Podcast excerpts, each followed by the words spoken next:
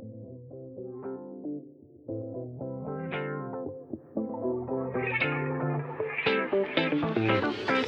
¿Qué pasa en la casa, mi gente? ¿Cómo están? Yo soy Will, se les doy la bienvenida a un nuevo episodio de Play the List, una edición especial llena de perreo, porque hoy tenemos aquí a Joel y Randy, quienes recientemente lanzaron un disco llamado Viva el Perreo, y con Bad Bunny como productor ejecutivo, así que se podrán imaginar a lo que suena este increíble trabajo discográfico, de verdad promete, cumple con lo que promete. Eso es perreo desde el primer segundo hasta el último. Se lo recomiendo para que lo escuchen ya en plataformas digitales. Aquí hablamos de algunas de las canciones incluidas en ese disco. También hablamos de la amistad que han mantenido con J Balvin a través de los años. Con canciones, además, que son éxitos como el remix de Sin Compromiso, Bonita, recientemente anaranjado, incluida en este disco. También hablamos de Ivy Queen y, cómo la perciben y cómo definitivamente ella tiene un lugar en la industria eh, como, como una mujer pionera dentro del reggaetón. También hablamos de sus inicios, de los inicios de Joel y Randy, em, de todas estas canciones y estos artistas que influyeron mucho en la decisión de lanzarse con una carrera musical y también como dúo. También cuenta varias anécdotas sobre eh, cosas que han vivido con Tito el Bambino, cómo ha sobrellevado los momentos difíciles, en fin, una conversación que no se pueden perder, la tuvimos hace algunas semanas por Zoom y bueno, sin más, póngale play, súbale volumen. Hola, ¿cómo están? Bienvenidos a Play the List. En este episodio tenemos a un par de invitados que tienen a todo el mundo bailando y perreando sin duda con ese discazo que acaban de sacar y que ojalá lo disfruten en plataformas digitales. Se llama Viva el Perreo y ellos son Joel y Randy. Bienvenidos. Yes. Yeah, gracias. Mami, ¿qué tú quieres? Eso. Aquí llegó tu Aquí tiburón. llegó tu tiburón. Ahí está, a ti. Qué buena, qué buena, qué buena intro. Aquí vamos a hablar un ratito de, ese, perreo del que, estamos disfrutando hoy, pero también del que los inspiró a ustedes. Y entrando en materia, eh, cuenten, cuéntenos cada uno cuál fue ese primer acercamiento con, con, con, el- con ese dembow y reggaetón que, que vivimos al principio de la década del 2000. Bueno, este, por lo menos en mi, en mi caso, yo comencé imitando a Vico sí. Este, los primeros shows que yo hice era imitándolo a él completamente, no tenía letras mías todavía ni nada, pero sí, desde muy joven, desde los 12 años yo empecé a escribir y a los 14 años fui a un estudio por primera vez a grabar. Este, el dúo de Joel y Randy lo empezamos en el año 2000, que todavía éramos bastante jóvenes, llevamos 20 años de dúo. Este, pero así como tal, pues la primera oportunidad que se, que se nos dio, ¿verdad? Pues fue cuando eh, abandonamos lo que eran los paris de Marquesina y compramos un equipo, hicimos un estudiecito y ahí grabamos nuestras primeras canciones. Y ese, fue el primer encuentro que tuvimos nosotros, que nos pudimos escuchar nuestra música ahí grabada. Y pues, este, inspirado en Wisin y Yandel, Baby Rasti Gringo, Tito y Héctor, Nosotros fuimos bien, Vico sí. bien influenciados también por los jamaiquinos y por los panameños también. O sea, que mi primer encuentro con el dembow de reggaetón fue con ellos. Yo cuando escucho por primera vez, so, más rapeaba y todo eso. Y empecé cantando rap. Así empezaron muchos puertorriqueños. Pues se llamaba antes de, ese- de llamarse rap, este reggaetón, se llamaba rap y reggae. Sí, So, igual yo cuando me empezó a, a imitar a, a Vico, eso era rap, ¿entiendes? claro. So, nosotros conocemos la historia, el género, y hemos visto lo que ha pasado, y hemos visto la evolución. So, cuando yo empecé, cuando me junto con Joe, el que empezó a, a- a- a- hacer un reggaetón más fuerte, que le cogí el truco, ahí yo dije, "Ey, esto me gusta, está bien cool lo que estamos haciendo. Y yo cantaba más baladas, y yo cantaba más canciones de iglesia, más Michael Jackson, los Barrio Boys en ese tiempo, yo era bien Ah, fan claro. de los Barrio Boys, de, de Boys to Men, papi. Yo quería ser, yo quería ser parte de un grupo. Yo me veía, yo decía, yo quiero bailar, yo quiero ser como ellos y cantar lindo. Hasta que conozco el reggaetón y pues el reggaetón me, me cambió. Me Claro. switché para el reggaetón y me hice reggaetonero. Pero sí en sí, pues, llevamos mucho tiempo escuchando el dembow. De las primeras canciones que yo escuché en español reggaetón fueron este, El General, Nando Boom, Latin. Había una canción que se llamaba Dembow, Dembow, Dembow, Dembow. Esa fue la primera vez que yo escuché la, la no, no, la, la verdadera Oh, Nando Boom, de Panamá. Verdadero, la primera, antes que llegara reggaetón, antes que lo hicieran en Puerto Rico y todo.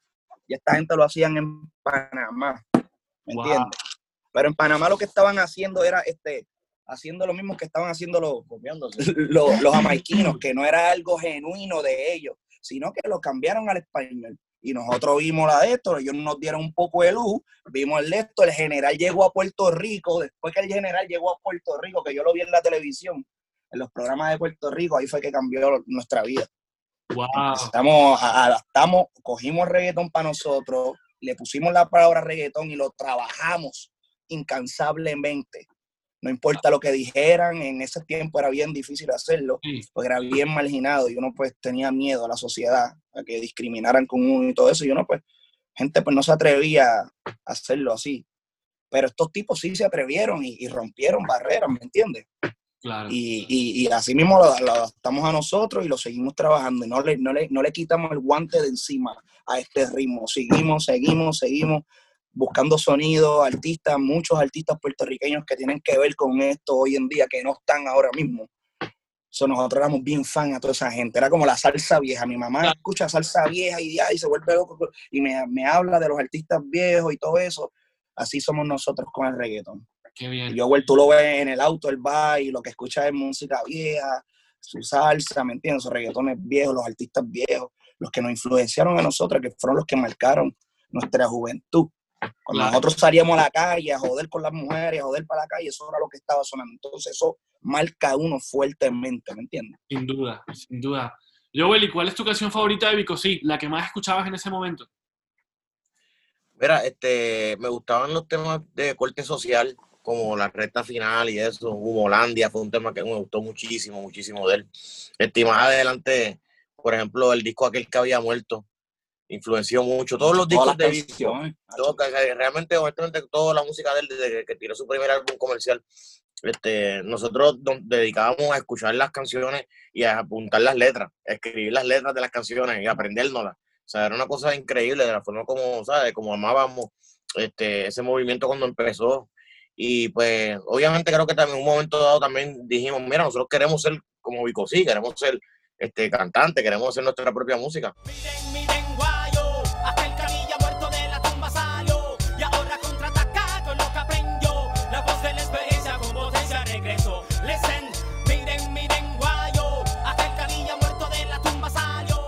Y pues queremos agradecerle a ellos por la, influencia, porque gracias a ellos que nosotros nos, motivamos a hacer lo que somos. Claro, y, que sin duda, usted, eh, eh, así como ustedes se inspiraron en los que hicieron algo primero, muy seguramente de esta nueva ola del reggaetón los ven a ustedes de la misma manera, así pero de eso hablamos ahorita más tarde. ¿Recuerdan, ¿Recuerdan cómo se conocieron ese primer encuentro de ustedes? Eh, cuando nos conocimos, yo, y Randy. Ajá. Claro, creo que fue acabándose el 99 el 2000, ¿verdad? El 2000. una pelea de Trinidad, que era la gloria de Puerto Rico en esos tiempos, un boxeador bien famoso que rompió cara todo el mundo. Este, y éramos bien fans, nos moríamos por el boxeo puertorriqueño, o sea, por el boxeo, por los, los, deportistas puertorriqueños, bien famosos, el boxeo en Puerto Rico es bien querido, ¿me entiendes? Y los boxeadores también. Y nos reunimos en una casa, en la casa del papá de Joel, que descansa en paz, una figura súper querida en Puerto Rico, un tipo de la, de la televisión, que ya trabajaba, ya yo venía ya creciendo en canales de televisión como Univisión, Tele 11, ya el pana ya había visto cómo, cómo se manejaba la vaina, ¿me entiendes?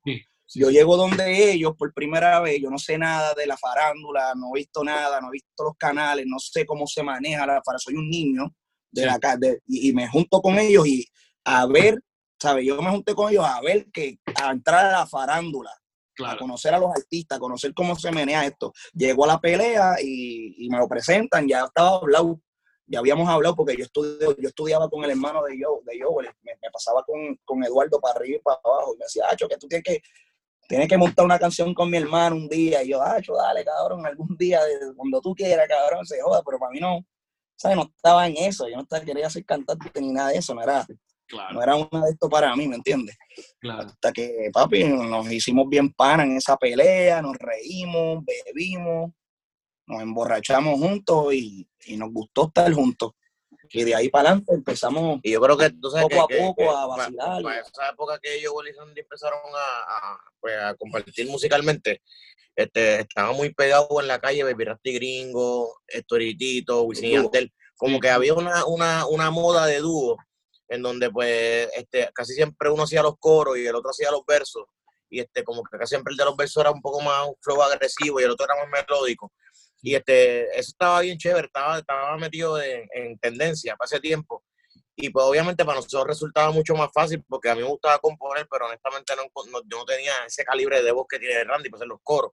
Entonces Claro. pues nos sentimos mucho más cómodos, yo puedo este, encargarme de los chanteos, de los versos, ¿me entiendes? 100% poner mi concentración y mi, mi energía, mi esfuerzo en eso. Y, y darle los coros a Randy para que lo hiciera. Y, ahí nos llegamos a sentir como que mucho más cómodos también con nosotros mismos. Y poco a poco nos fuimos encontrando en lo que cada cual hacemos hasta que pues llegamos a, la fórmula perfecta esa de Joel y Randy, que pues ya, ya eso es un sello, que eso, donde quiera que tú lo oigas, tú sabes que son, son ellos. Sin duda, sin duda. ¿Y qué re- cómo recuerdan, bueno, sí, cómo recuerdan todavía recuerdo su primera canción, juntos, ya con la que estaban afuera? La primera que salió fue, todavía recuerdo se llama, Sí. es del álbum Ajá. de Majestic, salió en el, a- en el año 2002. Yo quiero volverte a ver para calentar tu piel. Me recuerdo la mañana, de la mañana, de la mañana, de la mañana, verte. Quiero ganar otra piel. Eh, no, no. Esa es la primera canción de nosotros. Quiero creo. que te enamore otra vez. Antes de todavía recuerdo. quiero volver a ver, salió en Chosen Few, muchachos. Quiero volverte a ver. Por eso que será la canción de nosotros primera. Papi, ya recuerdo cuando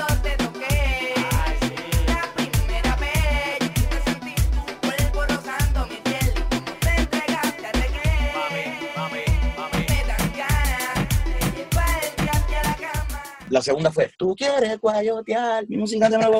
Esta fue la segunda, pero la primera, cabrón. Y estaba cabrona, yo me acuerdo. volvimos a ver, bro. Pero nosotros Estamos teníamos, aquí, no nos acordamos. nosotros salimos, No, pero la, que, primera que salió en un álbum, sí. Sí, nos sí, acordamos, pero claro. te digo que la primera que nosotros hicimos juntos, pues. La primera vez que yo salí en un álbum fue en un álbum de una revista que se llamaba In the House Magazine, que era la revista del género, 1996, 97. Wow. Yo salí ahí, en esos discos. Y Wow. después, pues, sal- me junto con Joel. Antes de, de, de juntarme con Joel, también salí en una producción, se llamaba Operación Sandunga, como solista, pues yo era solista. Claro. Y después de Operación Sandunga, pues Joel era un dúo, Joel tenía otro dúo, Ajá. este, Baby Killer antes. Mm, Y después en ese disco hizo un, un dúo con Chaka Black antes que conmigo. mm. Chaka Black, uno de Carolina allá, ustedes saben quién es. El que, el que me conoce, el que conoce, sabe lo que estoy hablando, el que no, no. Sí, Chaka Black es un cantante, digamos, que, que no es profesional, ¿me entiendes? Un cantante de la calle, que todo el mundo en, en el pueblo lo conoce, ¿me entiendes? Aficionado. Que el tipo está bien duro, todo el mundo sabe que tiene un talento cabrón, pero como que nunca llegó a ser una estrella. No, Yo, Joel salió en el disco con él ahí y, y, y pues después de ahí pues empezamos a, a colaborar juntos. Mayesti, nuestra primera producción, después Quilate. Este, pero salimos unos cuantos varios artistas porque antes, antes era muy, muy, muy, muy de esto los, los varios artistas, muy famosos. Eso era lo que estaba en la calle, los, los cantantes, to- una, todos los cantantes en una misma producción, ¿me entiendes? Antes era así. Claro. Y, Bueno, en y nosotros salimos en muchas, en muchas producciones, nosotros siempre éramos, éramos el banco. Nosotros siempre éramos la canción 25, la canción 24, la 18. Wow. Y nunca nos quitamos, nunca le bajamos, siempre, siempre contentos, nosotros siempre contentos. Nunca nos quejamos ni nada por una posición o algo, nunca nos quejamos de nada, nunca dijimos nada, ¿sabes? La, car- la carrera de nosotros es bien diferente y es bien especial porque la, la mayoría de la gente nos recuerda desde que salió agresivo, soy una gárgola, la, sensación del blog esa época, pero ya ahí en ese momento nosotros llevamos seis años ya de carrera que veníamos saliendo muchos de estos álbumes, como te dice Randy, salíamos en la número 19, la 21, para allá canciones por allá, que éramos como que no éramos los protagonistas. O sea, Claro. que realmente estábamos en, en el juego, pero no éramos famosos. Realmente éramos como que muy, no éramos muy conocidos a ese entonces. Pero por eso siempre nos gusta decir que llevamos 20 años, porque nosotros contamos los años que estuvimos en la mala también. Claro. esos años que estuvimos mal, pues también hay que contarlo. No, no todo el tiempo ha sido bien. Te voy a enseñar a, a nuestro mejor amigo. De una. No todo el tiempo ha sido en, en buena, ¿me entiendes? O sea, y han habido momentos en que hemos tocado puertas y las puertas se nos han cerrado. Y, y, y ese es tiempo que nosotros también tenemos que, también que contarlo, obviamente. Por supuesto que sí, además que es experiencia, ¿no? Eso es lo que te hace más fuerte al fin y al cabo. Porque tienes que luchar. Claro. Claro que sí. Bueno, yo me acuerdo, yo me acuerdo en el colegio, ahorita que hablabas de agresivo, esa, esa canción en, en mi época del colegio, en los últimos años, eso sonaba y sonaba y sonaba. ¿Y, cómo fue? ¿Ahí se conocían con Arcángel antes o fue, cómo se, cómo se dio ese junte? Mira, este, con nosotros, este, con el Cángel sí, ya tenemos como una amistad de el momento en que Wildlife y ellos nos preguntan con qué canción nosotros queremos lanzar el primer sencillo de nosotros, pues nosotros todos pusimos de acuerdo que debería ser la canción con el Cángel, porque el Cángel había salido en Sangre Nueva y ven chafs allá en la calle, ya todo el mundo estaba pendiente a ver qué es lo próximo que va a sacar el Cángel. Y nosotros pensamos estratégicamente, vamos a sacar este tema con el Cángel, porque el chamaquito nos, nos va a ayudar a nosotros ahora mismo a, a- a que la gente nos ponga el ojo, que es lo que nosotros necesitamos ahora mismo. que la gente- y, y funcionó, porque esa canción la pusieron en la radio y el video en la televisión y nosotros nos llevó la fama así de un día para otro. Al otro día nosotros estábamos famosos haciendo shows cuatro o cinco veces en semana, sea, ganándonos mucho dinero. Desde, pasamos de no tener ni un peso en el bolsillo, ganando un montón de dinero, tener buenos vehículos, ¿me entiendes? Empezamos a comprar prendas. O sea, a nosotros nos llegó la, la fama así, o sea, eso fue de un momento a otro. Con 22 años, 23 años. Increíble. Chamaco, yo nunca, yo nunca había ni montado moto. yo vine a montar moto a los 25 años. O sea, compró como cuatro yo no motoras. tú sabía sabes. lo que era eso. Yo vine a montar moto a los 25 años por primera vez. Me enseñó Tito el Bambino. ¡Wow! ¿Cómo fue esto? ¿Cómo fue eso?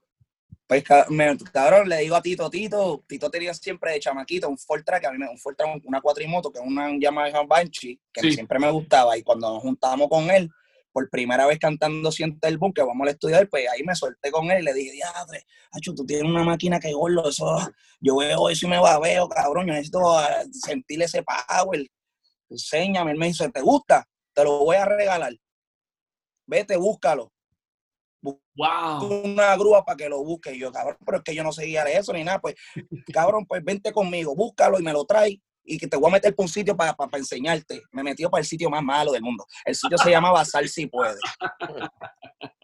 El sitio se llama Sal Si Puede. Los boricuas saben de lo que te estoy hablando. Nunca salí.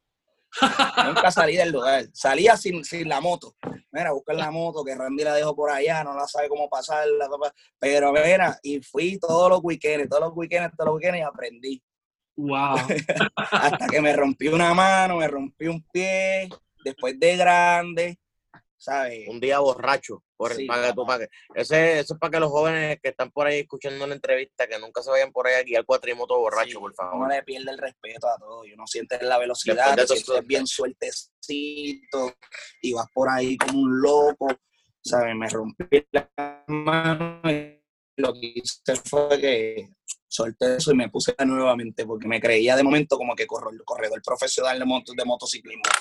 Y yo soy, y yo No soy acuerdo, un chamaco de un ratón de laboratorio, ¿me entiendes? La pasé mal.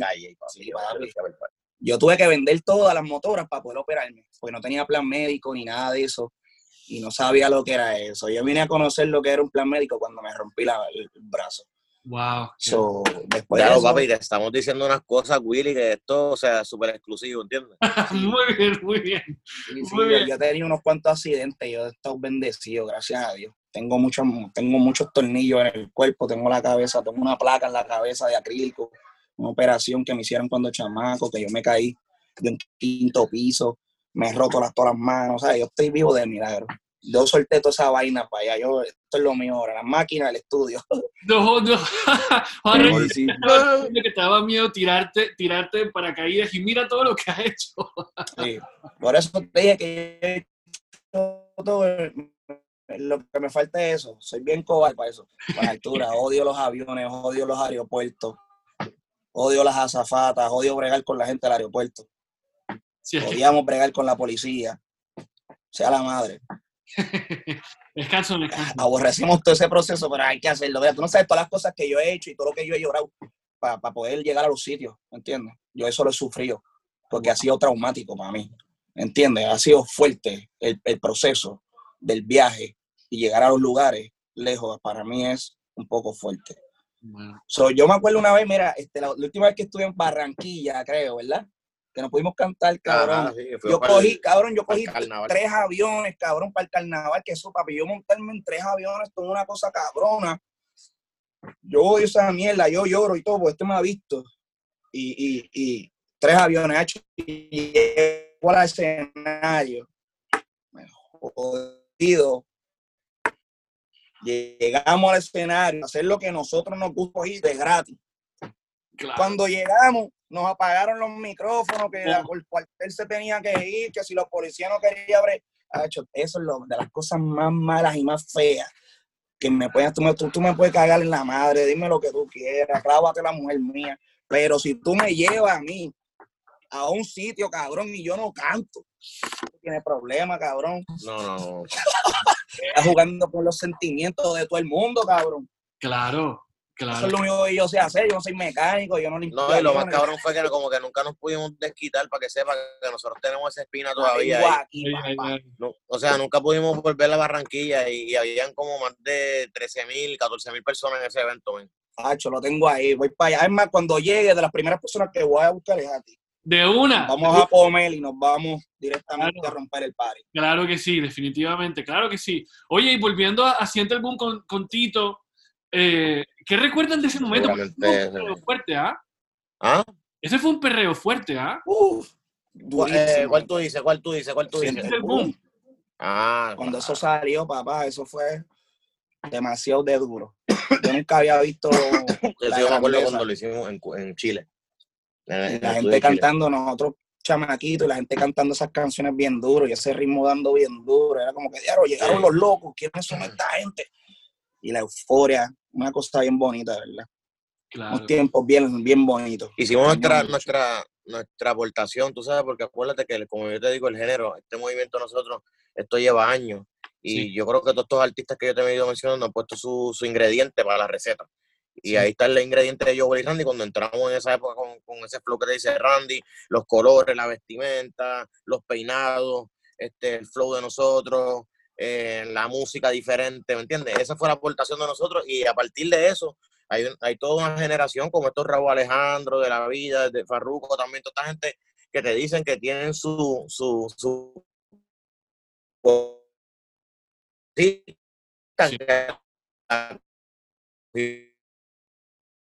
yo, o por ejemplo, Zuna es un chamaco que se parece mucho a su música y ha sido fanático de ustedes, con mucho respeto. Y pues es bonito que nosotros digamos, ¿verdad? Que, que después de nosotros se ha podido inspirar a otras generaciones y que se ha podido seguir est- estirando la cosa y mira qué, qué grande como va ahora. Cuando siente el boom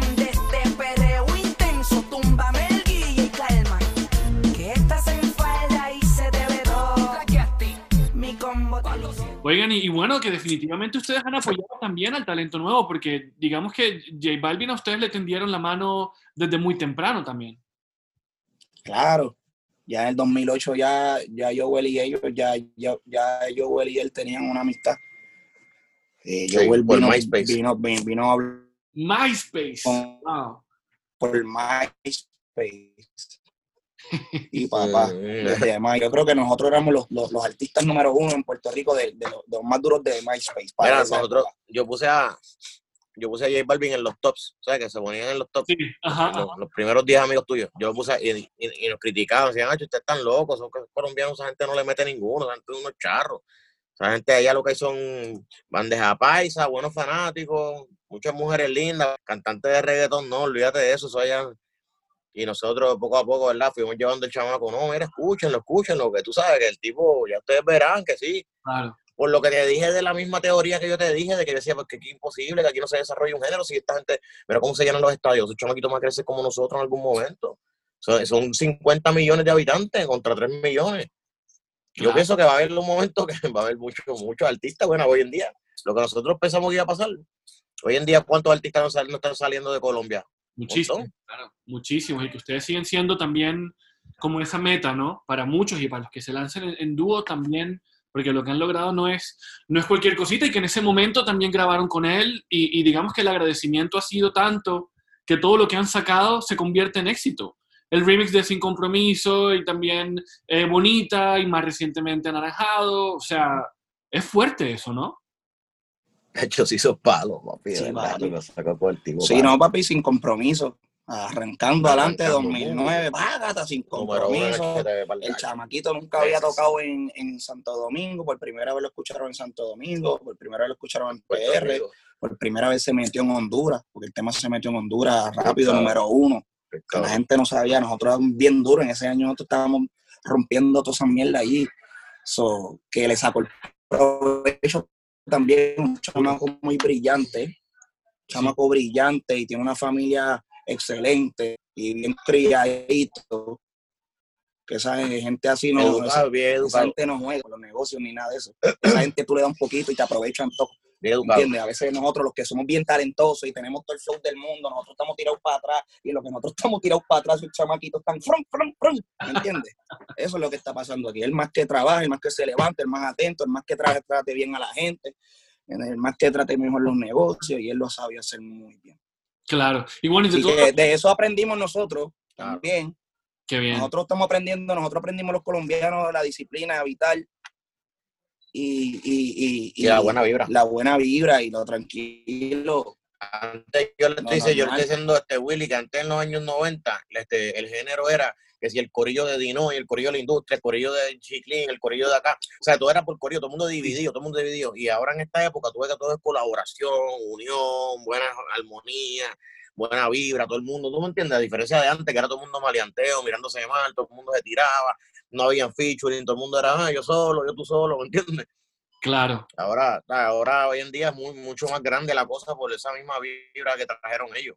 Claro, claro que sí. Y Y bueno, se lo estamos pegando a los dominicanos ahora también, que son otros, otra gente que tienen un género ahí que, que viene en desarrollo, que también están cogiendo esas buenas, esas buenas vibras ahora y están empezando a hacer colaboraciones, porque ellos no eran muy dados a eso tampoco. O sea que la, la, la aportación de Colombia ha sido enorme. Bien. Y ojalá se, se siga expandiendo eso también. Y bueno, todas las canciones con J Balvin particularmente son especiales, pero ¿tienen alguna anécdota con él durante el proceso de alguna de ellas? ¿Algo muy particular? De hecho, yo tengo No. una. Una vez yo le dije, en esa misma época que yo estaba eh, corriendo las motos y todo eso, pues le digo, mira, este, estoy aquí en Medellín, búscame. Ah, ¿quieres ir a correr moto? Y yo sí, buscamos una moto que quiero correr. Estoy enfiebrado. Eso es lo que quiero, nada más en mi vida, una moto. Y me dijo, ok, te voy a buscar la moto, parcero. Te veo ahorita a las 3, te voy a buscar. Me buscó y me llevó por una pista de carreras profesional de, de motocross. Me volví una mierda, cabrón. Me volví, me hice ridículo que yo, cabrón, porque tú me traes aquí. Eso Me es voy lo- a matar aquí, me voy a romper la vida, cabrón. Ah, digo, Ah, vámonos, yo, Willy. vámonos, de nuevo, vámonos, vámonos a Mira. pintar, vámonos a colorear. Mira, Willy, vete esto que te voy a decir que esto, yo- que esto yo creo que no lo hemos dicho nunca.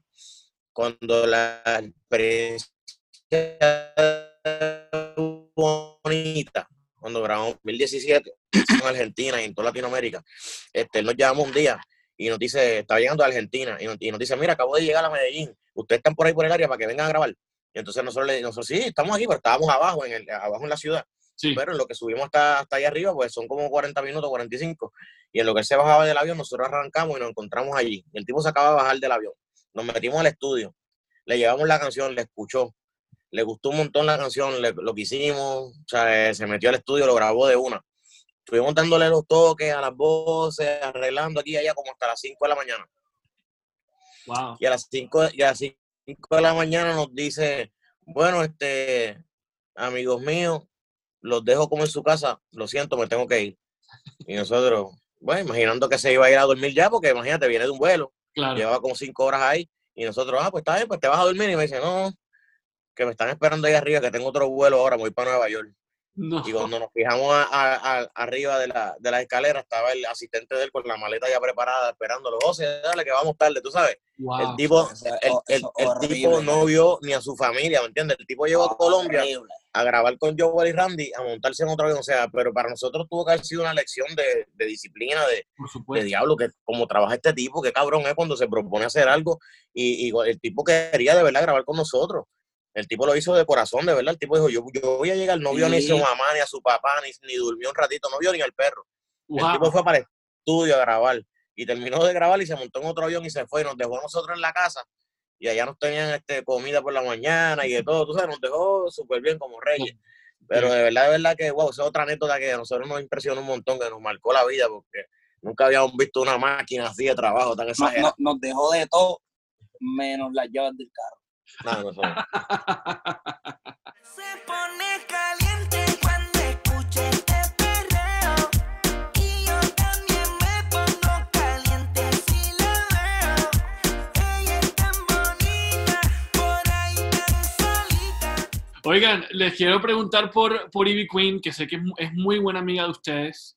Además que estuvieron ahí con ella en, en, en unos, hace unos meses gra- grabando en el podcast y, y el Dímelo Cantando ese que la rompieron, por ahí estuve viendo, tiene casi dos millones de reproducciones en YouTube. Eh, cuéntenme de Ivy porque Sí, a mí me gusta lo que hace y, y creo que a veces muchos nos, nos cuestionamos de por qué no es más grande lo- todo lo que está pasando con ella. no, Hacho, no, y papi, trabajar con Ivy no es fácil. Esa muchacha es seria, ella es jodona también. Es de, yo, yo y, y Don Omar y ella tienen como que son como que de la misma, son de los mismos gallos castados. Y no es fácil, papi, bregar con esa gente. Siéntate un rato a hablar con ellos para que veas. Trata de negociar con ellos, a ver. Sí, Si son, ganar. son, son pilares, tú sabes, son maestros. Claro, Y entonces, también cuando uno, uno viene siendo en estos estudiantes de ellos, y a veces cuando uno este, pues lleva ideas, a veces pues, es difícil para ellos digerirlas al principio, muchas veces se, se dejan llevar, otras veces ellos también, este, su, su aportación combinado con ¿verdad? la experiencia, con las tendencias de ahora, y se logran las cosas. Ella, tú sabes que honestamente, yo creo que Ella es, ella está intumbable. ella está en un ella momento, guerrió, ella está en un momento está bien ahora. tranquila ahora. porque en los tiempos antes ya tenía que guerrear con todos esos machos. claro. Y ella metió cojones para allá, para el 95, para los tiempos de Dino y todo. Esa era la única. Papi, un machito, se trepaba para las tarimas y las partía más, más duro que los hombres, la siempre la montaba más duro que los hombres. Y bien muy dura. Y bien demasiado. Tiene, tiene 25 años de carrera, casi, tú sabes. es muy dura. y sigue y, y- y lo, lo más brutal, por lo menos lo más que yo miro es que ella sigue sacando música de calidad y, lo- y, la, y los visuales, su imagen se mantiene una muy buena calidad todavía. Este, ella se ve súper bien, tú sabes. Mejor que antes, cabrón. Y honestamente, y la música está muy bien también. O sea, queda de nosotros, ¿verdad? Y te agradezco a ti, Willy, y de nosotros también, y todos los que podamos recomendar la música de ella para que también esté, pues, yo sé que obviamente en las generaciones de nosotros y las anteriores todo el mundo sabe quién es, pero si pudiera ser que hay chamaquitos nuevos que están subiendo de 13, 14 años, 15, que no, que no sepan, pues que sepan que esa es la mamá de, de todas, las, todas las artistas femeninas. Esa es la madre de todas y siempre va a ser así. Y, Claro. y que busquen de ella la música de ahora y la música de antes para que vean que muchos van a disfrutar. Seguramente se sienten identificados porque ella hace música para que la- las mujeres se identifiquen y inclusive nosotros de la calle también nos identificamos con lo que ella canta, ¿sabes? Claro. So, de verdad que es una, una bendición que ella ha estado tantos Sí, años lo- ahí loca con nosotros. Sí. Loca con nosotros, mano. Sí, el video, Estoy loco con ella. que lleva muy, muy bien. En- en- Sí, sí, sí, sí, sí. No, no, nosotros vamos con gente como ella hasta el fin. tengo la fuerza, oh, maña, oh, sabe que tengo la fuerza, que tengo la fuerza, que tengo, que tengo la fuerza, oh, maña, oh, sabe que tengo la fuerza, que tengo la maña, que tengo la fuerza, que tengo la maña, que tengo la fuerza, que tengo la maña, que tengo la fuerza, que tengo la fuerza, que tengo la maña, que tengo la fuerza, que tengo la fuerza. ¿Y cómo fue ¿Qué, grabar Nací para Marte en el- para, para Vendetta, para su disco?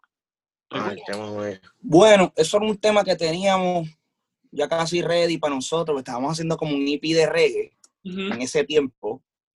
Y nada, nos pidió algo. Y oye, ah, pues toma Ivy, eso es tuyo, toma lo que tú quieras, mami, ¿te gustó eso? Eso es tuyo. Dele para allá, dale papi, video con top. Vamos para encima, Ivy. Lindo. Tenemos tanta admiración. Y, y a nosotros nos gusta también hacer cosas diferentes. Claro. Cuando nos llaman para temas que no son de reggae, a mí eso es, es bien cool, pues nos mantiene como que este, entrenando con otras cosas. No todo el tiempo con el reggaetón, ¿sabes? Nosotros hemos sabido tirar en salsa, en merengue, en los reggae, y a veces a, lo- a nosotros los artistas de, de reggaetón, cuando nos ponen una canción como esa, nos gusta darle también, ¿me entiendes? Para Ujú. partirla también, para probarnos. Te besaré profundo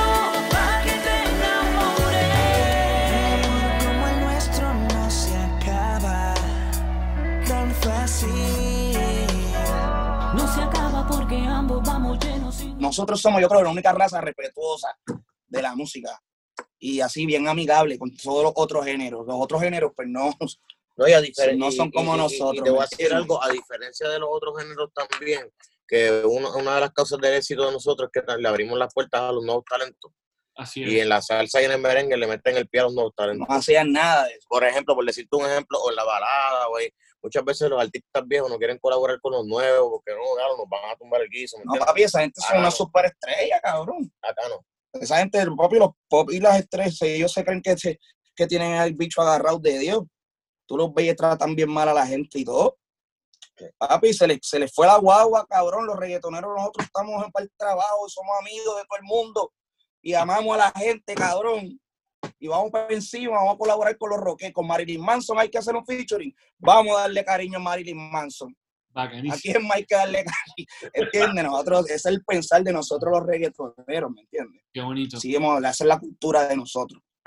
Oigan, y hablemos de Zafaera, porque es que yo creo que esta, esta es la canción, yo creo que es más importante de los últimos tiempos del género, ¿no? Por toda la mezcla que hay. por No, todo- ¿qué, qué, qué- qué palabras, bro, de eso. ¿Sí? Mano, ¿qué te puedo decirle faera? Papi, yo no la veía venir. Yo solamente hice lo que yo sé hacer. Benito me dijo, dale ahí, dale allá. Pero no la veía venir porque era, éramos el track, éramos los últimos del disco de Benito. Y Sí, yo sí, dije, sí. bueno, Benito tiene un tema con Sech, que está bien duro Sech ahora mismo, ¿sabes? Tiene Con Yankee. con Yankee, el de Anuel y, y- y- y Alta, ¿sabes? Eh, la, la controversia y esa mierda, lo- ¿sabes? Tenía eso, le metió al tema de Sech, que es un video bonitísimo, ¿me entiendes? La canción del Sola también, ¿me entiendes? La de Perreo Sola, so, tenía un montón de palos. Y yo pues me sentí normal con Zafaera. Bien con la canción, súper cabrona. Pero papi, cuando vimos esa semana, que ya cuando salió se pegó el mismo día. Yo me enteré hasta, mira, yo me enteré por Don Omar. Nosotros andábamos con Don Omar. Nosotros no sabíamos que había salido la canción. Nosotros estábamos en Nueva York. Estábamos desayunando con Don, creo. Y Don nos dijo, ¿viste que el pana suelto la canción? ¿Viste que el pana suelto el disco? Y yo, ¿qué tú estás diciendo? Y salió. Papi, míralo ahí, que soltaron la canción, escúchate eso. Y yo, mira, mira, tacho, y el teléfono mío explotado. Fuimos de, de Nueva York, salimos directo a Puerto Rico a ver qué era lo que estaba pasando. La gente decía, papi, Puerto Rico está virado patas arriba con este tema. Yo le dije a Joel, antes que empezara la pandemia, le dije, Joel, vamos a una vueltita por Puerto Rico para sentarnos con la compañía de nuevo para hablar con rima.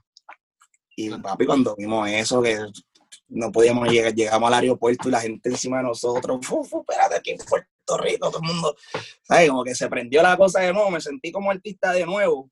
Pues la gente estaba acostumbrada a vernos, ¿me entiendes? Claro. Los Boys son de la, de, de la, de la isla, cabrón. Pero de momento me sentí como, como, como no estamos viviendo tampoco allá en la isla, que es diferente, no nos están viendo. Llegamos y eso fue, wow, Alfomba Roja, guau, Randy yo, Randy para acá. Nos tuvimos que ir. Le dije yo, vámonos de aquí, que aquí hay una peste pasando. Vamos a dejar la peste y venimos después. Vamos, vamos a hacer el disco. Y ahí fue, nos fuimos de Puerto Rico con la, con, con la mente a hacer viva el perreo. Claro. Bueno, claro, y que Benito está involucrado también en, en, en Viva. Claro, ese fue el puente. Benito lo que nos hizo fue un, un alley-oop. ¡Fum! Toma, muchachos. Y nosotros cogimos ¡pam! Y la sembramos. Wow. Y que saliera de él, que pusiera todo parte de su de su idea en nuestro proyecto, para mí, papi, tú sabes, fascinado. Claro. Una bendición, papá, otra bendición más. Y el chamaco loco con nosotros, el chamaco nos tiene estudiado. Parece que dijo, bueno, a ellos les hace falta un poquito de letra de la nueva, un poquito del palabreo de los nuevos, los chamaquitos nuevos, ¿me entiendes? Y Claro. eso fue lo que nos dio, nos dio, nos dio lo nuevo. Ya él sabía para dónde íbamos, pues yo voy Randy, yo voy Randy. Qué bien. Él dijo, bueno, muchachos, esto es lo que hay que hacer.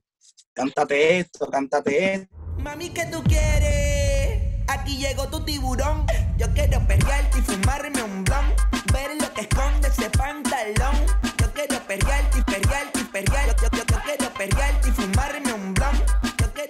Nosotros encantados con que él se meta ahora con Viva la Music. No sabemos si va, va- va- va a trabajar en este disco, todavía no sabemos.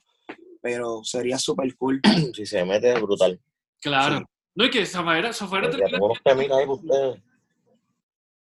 Todas las partes hechas. y tal. que el Za- Zafaera termina siendo como esa semillita de- y, y ustedes lo revientan todo con Viva el Perreo y que de verdad es un, es un discazo, les digo aquí, para que todo el mundo que oiga tienen que escucharlo.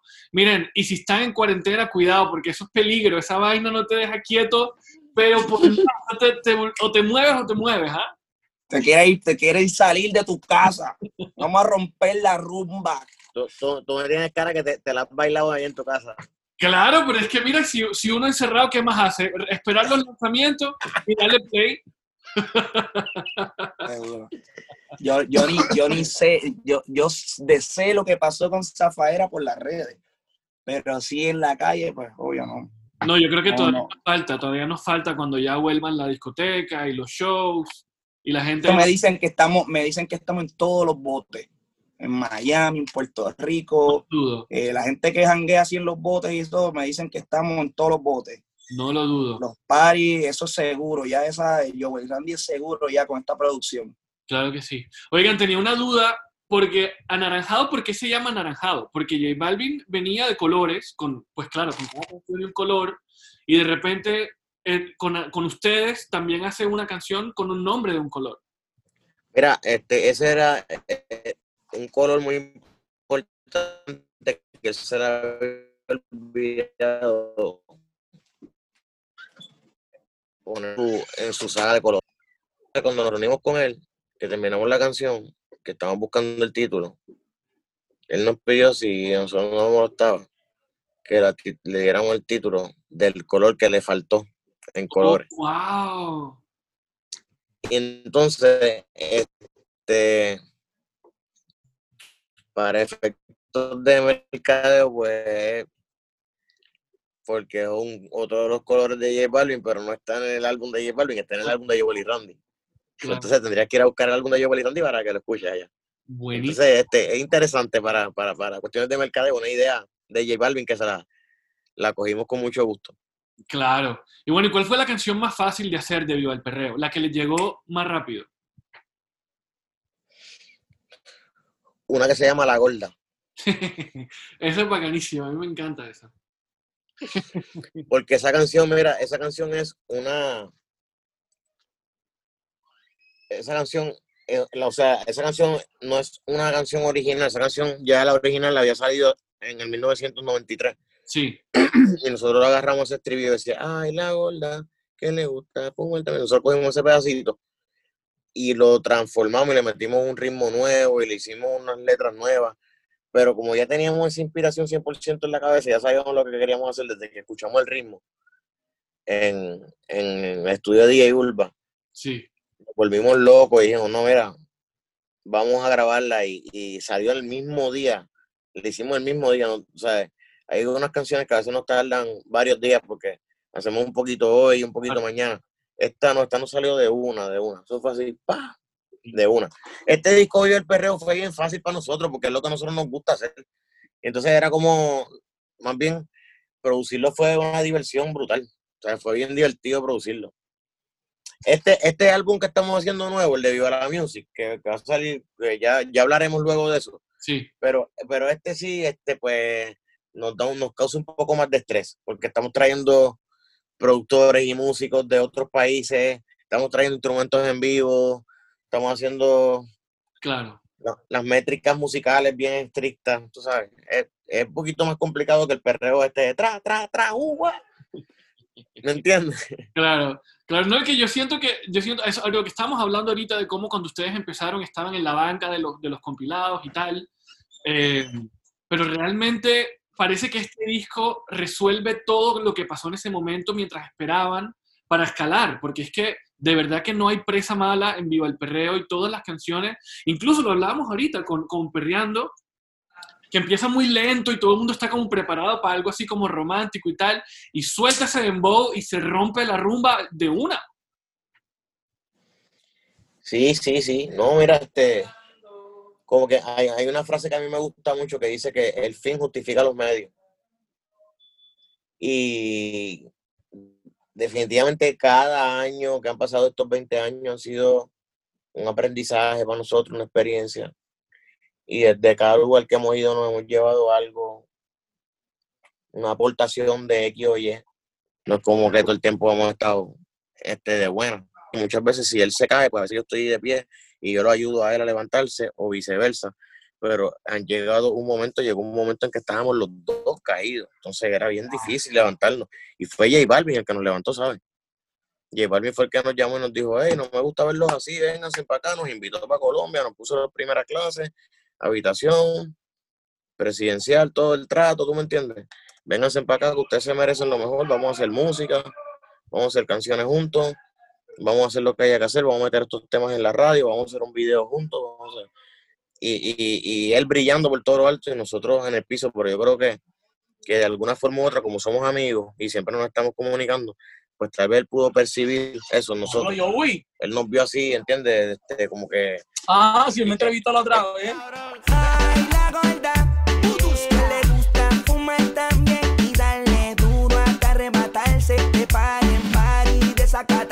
Butusca. Ay, la gorda, que le gusta fumar también. Oye, Joel, y ya por último, Don Omar. ¿Cómo, cómo fue trabajar con Don Omar en, en, en este álbum? Porque a Don Omar la gente está esperando música desde hace rato. Pues con Don Omar hacía muchos años que estábamos locos por trabajar. Y coincidíamos a veces en aeropuertos o en actividades, pero pues nunca habíamos tenido tiempo. Y este año ya, gracias a Dios, y ese era el último artista que nos faltaba de los duros, duros, duros, en colaborar. Claro. Este,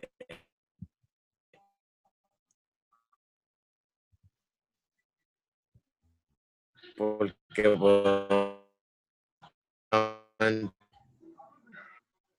J Bandel y nos faltaba Don Omar y ese nosotros siempre hemos sido fanáticos de su música y entonces pues este pues con gracias a Dios con este antes de la pandemia tuvimos un ratito en enero nos pudimos encerrar en el estudio en Nueva York y ahí estuvimos produciendo gracias a Dios súper brutal todo este él se dejó llevar bastante de nosotros nosotros le dijimos como que el tipo de música que a nosotros nos gusta de él tipo en la música como son, lo vemos a él. Y él, así de igual forma, me dijo, mira, este, a mí me gustaría verlo a ustedes así de esta forma. O sea, tuvimos un espacio para poder hablar bastante antes de grabar. Este, yo te diría fácilmente una semana, dos semanas para hablar, hablar, hablar, compartir ideas, este, contar anécdotas, este, cada cual decir lo que pensábamos de cada cual, porque recuérdate que somos colegas, pero realmente no éramos amigos Así y no nos conocíamos bien porque pues nunca habíamos tenido la oportunidad. Pero sí, pero Don Omar, un maestro, y aprendí muchísimo. Yo, Dios, bien, y, como era para nuestro álbum, se dejó llevar lo que nosotros queríamos hacer y gracias a Dios ahí salió así se tiran, que a todo el mundo le ha gustado. En Puerto Rico está bien pegada y en un par de sitios por ahí. Qué bien. Qué bien, qué bien. Bueno, y así llegamos al final de esta conversación con Joel y Randy para Play the List sobre esas canciones que, que han significado un momento muy especial en su vida. Y, y- bueno, muchas gracias, muchas gracias por aceptar la invitación y por compartir todo esto con nosotros.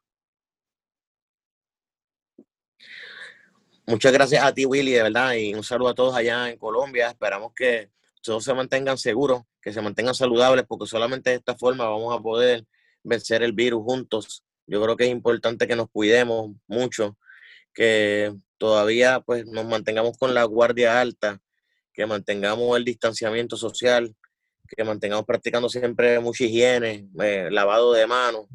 Solo de esta forma vamos a lograr que esto baje un poco, que todo abra, que volvamos a la normalidad. Nosotros estamos locos por regresar a Colombia, queremos regresar a hacer los conciertos aquellos que hacíamos. Este, solamente si nos cuidamos podemos, podremos lograr que esto sea más pronto de lo que se supone. Así que gracias a ustedes, Willy, un abrazo, gracias por recibirnos y esperamos que te podamos ver pronto y te, y te traigamos otros proyectos más interesantes en el futuro. Y bien, así llegamos al final de este episodio de Play the List. Espero que hayan disfrutado esta conversación tanto como lo hice yo, porque más allá de hablar de canciones, hablamos de esa gran trayectoria que tienen Joel y Randy, de lo que fueron en sus inicios, lo que son actualmente con Viva el Perreo y lo que serán con su nuevo disco llamado Viva la Music, el cual vendrá en los próximos meses y que muy seguramente nos va a poner a bailar, a cantar y a gozar como nos tienen acostumbrados. Antes de despedirme, agradecimientos muy muy especiales para el estudio Room Barranquilla aquí en la ciudad, quienes se encargan de la edición del audio del podcast. Y los invito a que se suscriban en Amazon Music, en Deezer, en Spotify y en Apple Podcast a Play the List para que no se pierdan todos los miércoles la notificación de un nuevo episodio. Y también nos pueden seguir en redes sociales, estamos en Twitter e Instagram como arroba Play the List con DA intermedia. Yo soy Wills, nos vemos la próxima semana. Chao.